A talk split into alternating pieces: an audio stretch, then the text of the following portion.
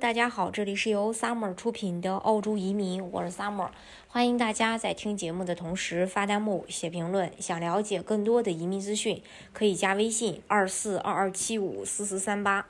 或者是关注公众号“老移民 Summer”，关注国内外最专业的移民交流平台，一起交流移民路上遇到的各种疑难问题，让移民无后顾之忧。本周堪培拉首领地发发呃发放了新一轮的邀请，本轮共有四百七十六人要获邀，呃，包含海外申请人和澳洲境内的申请人。具体情况。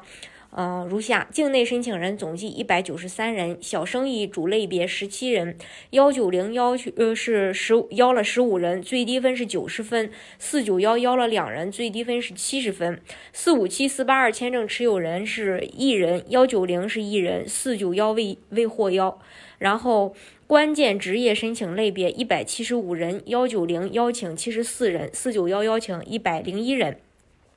海外申请人是二百七十四人，关键职业申请人类别二百七十四人，幺九零邀请二十人，四九幺邀请。啊，二百五十四人，其中幺九零最低获邀数是八十分，四九幺最低获邀数是六十分。总体来讲，境外申请人的获邀分数普遍低于境内申请人。本财年堪培拉获得的技术移民临时配额并不多，其中幺九零配额八百个，位居各州最末；四九幺配额一千九百二十个，排名第五。本轮获邀后，幺九零和四九幺临时配额分别剩余五百六十九个和一百一千呃和一千千四百三十三个。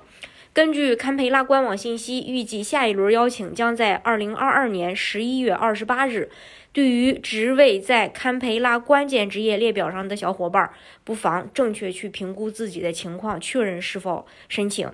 堪培拉有自己独立的打分系统。对于海外申请人来说，如果本身的打分情况接近获邀分数，而且满足了堪培拉对海外申请人的呃下列要求，也是可以去尝试的。